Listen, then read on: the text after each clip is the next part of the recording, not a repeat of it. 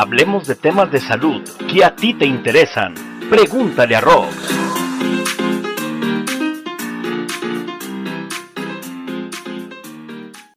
Acompañarme en un episodio más de Pregúntale a Rox. Rocío López Fonseca le agradece el favor de su atención. Hoy hablaremos sobre la necesidad de la rehabilitación después del COVID-19. Después del alta, los pacientes que superaron la COVID-19 deben de permanecer en aislamiento domiciliario durante 14 días, según los protocolos estandarizados de la Organización Mundial de la Salud estar en una habitación ventilada, reducir el contacto con los miembros de la familia, lavarse continuamente las manos, comer separado, tener y lavar sus trastes aparte, además de no salir de casa. También se recomienda un control clínico a la segunda y cuarta semana después del alta, además de un buen plan de rehabilitación indicado por el especialista, detalla el presidente de la Sociedad de Neurofisiología y Electrodiagnóstico de Jalisco, Miguel Ángel Torres Torres. Un paciente recuperado de COVID es un paciente que estuvo algunos días o semanas hospitalizado. Entonces, nosotros cuando tenemos un paciente hospitalizado, tenemos de entrada una debilidad general, una debilidad generalizada y por lo tanto, o sea, no nada más de los músculos respiratorios, que claro que nos vamos a enfocar ahorita en ello, ¿no? Sino también en la musculatura eh, de extremidades superiores e inferiores, el diafragma, los músculos abdominales, que son tan importantes en el, en el ciclo de, respiración, en el proceso de respiración. De tal manera que, eh, si bien es cierto que tenemos aquí una afectación importante pulmonar, una disminución de las capacidades pulmonares, eh, Rocío, una reducción en la capacidad ventilatoria, una reducción en la capacidad de eliminar secreciones, una disminución en el reflejo de la tos, que es un mecanismo de defensa. Entonces, por lo tanto, nuestros objetivos se van a centrar en un paciente eh, post recuperado, post COVID, en todos estos aspectos, es rehabilitación pulmonar y básicamente, mira, eh, Rocío, ¿qué tenemos que lograr? Recuperar, se llama así, la resistencia aeróbica, es decir, la fuerza, ¿verdad? Que nosotros tenemos para respirar, para ese mecanismo de inspiración, expiración, inspiración, expiración. Eso es muy importante. Y restablecer la capacidad del movimiento pulmonar, esto es nosotros, al hacer la inspiración con nuestra nariz, recién inflamos todos, todos nuestros pulmones se expanden, se expanden, trabajan los músculos también inspiratorios, los músculos intercostales, cada, entre cada cosilla tenemos un, grupo de músculos y luego ya, y obviamente el diafragma se contrae también, eh, eleva fuerte y luego ya relajamos, soltamos, ¿no? Entonces, eh, ¿qué vamos, cómo vamos a trabajar esto? Eh, fíjate, es muy interesante, ¿eh, Rocío?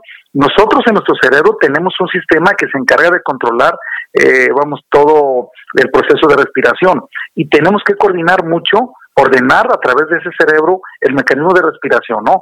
Para hacer inspiración y expirar, con objetivos ya mencionamos cuáles, ¿no? Que es mejorar también la postura y la posición del cuerpo, que nos va a ayudar muchísimo, ¿no? Concentrar en esa respiración, expandir esos pulmones, movilizar y eliminar secreciones y también favorecer el mecanismo de tos. ¿Cómo lo vamos a hacer? A ver las formas prácticas en casa, Rocío. Vamos, primero, nosotros eh, de entrada podemos hacer algunos ejercicios. Si ustedes tienen eh, o pueden adquirir el famoso este respirómetro que se llama, que luego es, eh, Rocío, que es como un tubito que tiene como unas bolitas de colores. Esto es para generar esa capacidad de resistencia. Entonces, inspiramos muy fuerte nosotros, tomamos aire y al exhalar soplamos fuerte, fuerte, fuerte, fuerte para ese tipo de burbujitas, este tipo de pelotitas, ¿verdad? Que nos tienen cierta resistencia. Estos no son caros. Si alguien tiene la capacidad de comprar el respirómetro, lo podemos hacer y es valedero y nos va a ayudar.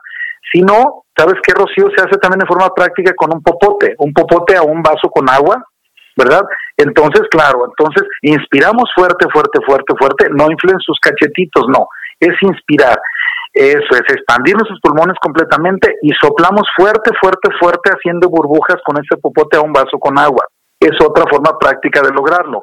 Otra más, Rocío, es eh, comprar un, globo, pero esos grandes, grandes, grandes, un globo de esos de plástico, pero grandes, no pequeñitos, chiquitos, no, no, de esos grandototototes, lo mismo. Inspiramos fuerte, fuerte, fuerte, fuerte, inspiramos fuerte, fuerte, fuerte y soplamos con fuerza nuevamente eh, tratando de inflar ese globo, ¿no?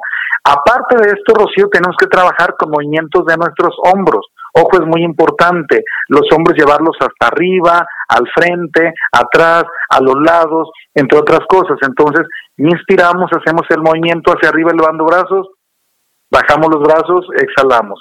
¿Sí me explico? Entonces, estos tipos de movimientos son muy importantes también, tanto de hombros, incluso de cuello y también de cintura escapular, o sea que es mover todos los homóplatos, arriba, abajo, al frente, atrás, entre otras cosas, a la vez que también tenemos que fortalecer los músculos abdominales, independientemente de que tengamos que trabajar, Rocío, con la fuerza de las cuatro extremidades en general, ¿no? Por la debilidad o por el tiempo que estuvo hospitalizado el paciente, ¿no? El también director del Núcleo de Rehabilitación de Reángel y Rehabilítate, Miguel Ángel Torres Torres, reitera la importancia de rehabilitar desde que está en cama el paciente para evitar en la medida de lo posible un mayor deterioro muscular. Entonces hay una serie de ejercicios en que no necesitamos desplazar las extremidades, pero sí contraemos y vamos a empezar a dar fuerza. Después, entonces, cuando el paciente logramos ya sentarlo y que el paciente puede caminar, también entonces hay que caminar porque es importante esta parte.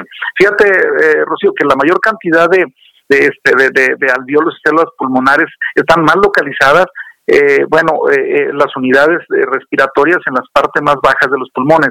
Y es importante comentarles que nosotros, cuando un paciente está en cama, el cambiarlo de posiciones a diferentes eh, sitios, pues eso implica que se están ventilando diferentes áreas pulmonares.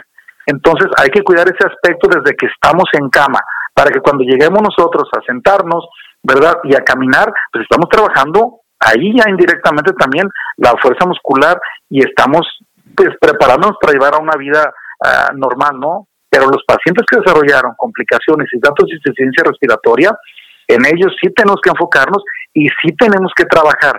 ¿Por qué quiere decir esto, Rocío? Que imagínate que tu capacidad pulmonar, vamos, de inspiración, de, exhalar y, de, expansión pulmonar, de fuerza muscular, o sea, tantas eh, este, pruebas que se hacen también aquí en ese sentido, tienen que estar al 100%. Si tú las tienes a un 80%, la tienes que desarrollar al 90, 95 y 100, poco a poco en forma paulatina y progresiva. No te puedes quedar así.